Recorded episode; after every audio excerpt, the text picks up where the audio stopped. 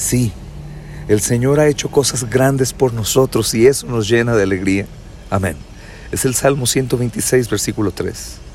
Hermanos, es muy triste, pero algunos cristianos son dados a ver el lado oscuro de todas las cosas y pensar demasiado en las dificultades del pasado, en lugar de pensar en lo que Dios ha hecho por ellos.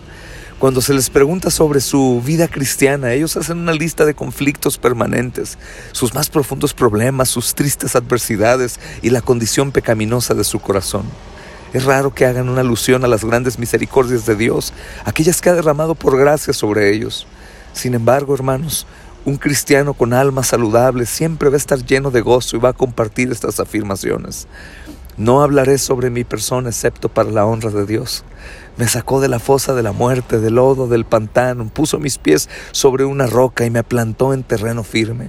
Puso en mis labios un cántico nuevo, un himno de alabanza a nuestro Dios. Amén. Es el Salmo 42 y 3.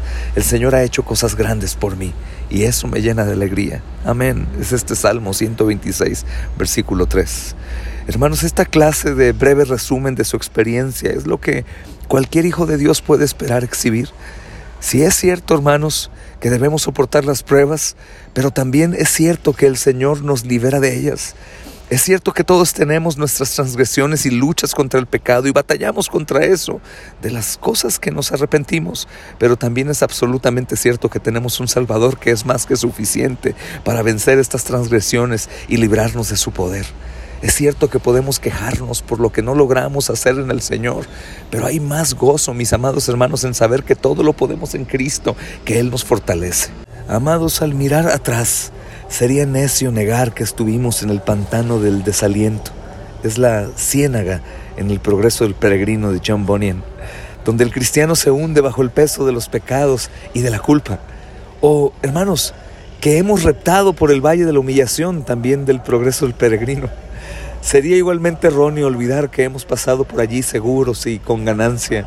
No permanecimos en estos, mis amados hermanos, gracias a nuestro todopoderoso ayudador y líder que nos sacó a un lugar de abundancia, como leemos en el Salmo 66, versículo 12. Hermanos, Cuanto más profundos hayan sido nuestros problemas y pecados, más fuertes deberían de ser nuestras acciones de gracias a Dios, porque Él nos condujo a través de ellas y nos ha preservado hasta ahora.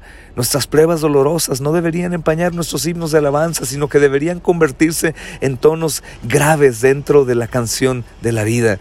El Señor ha hecho cosas grandes por nosotros y esto nos llena de alegría. Hermanos, los problemas que enfrentamos hoy en día no deberían de frenarnos, de ponerse como barreras alrededor y prisionarnos nuevamente, sino nos sirven como pequeñas cercas que podemos brincar, impulsados por la gracia de nuestro Señor. Mis hermanos, nadie disfruta de los creyentes que vivan como si los hubieran bautizado en vinagre nos quitan las energías en lugar de motivarnos a que seamos mejores cristianos. Si te examinas a ti mismo y reconoces que esto te describe, hay esperanza, pero esto implica que seas sincero y que estés dispuesto a cambiar tu manera de pensar. Recuerda las palabras del apóstol Pablo a los Filipenses capítulo 4 versículo 8. Consideren bien todo lo verdadero, todo lo respetable, todo lo justo, todo lo puro, todo lo amable, todo lo digno de admiración, en fin, todo lo que es excelente o merezca elogio. Amén no se amolden al mundo actual, sino sean transformados mediante la renovación de su mente. Amén. Romanos 12.2. Hermanos, nuestra manera de pensar se va transformando cuando disciplinamos y dedicamos tiempo a estudiar las escrituras. Cuando creemos que la oración también es el eh, centro de comunicación con el Dios Todopoderoso, quien responde a nuestras súplicas y siempre es un sí y un amén cuando son conforme a su voluntad. Y ser santos es conforme a su voluntad. Nosotros tenemos la mente de Cristo, dice Pablo en 1 Corintios 2:16, y Él es el verbo, la palabra de Dios. Amén.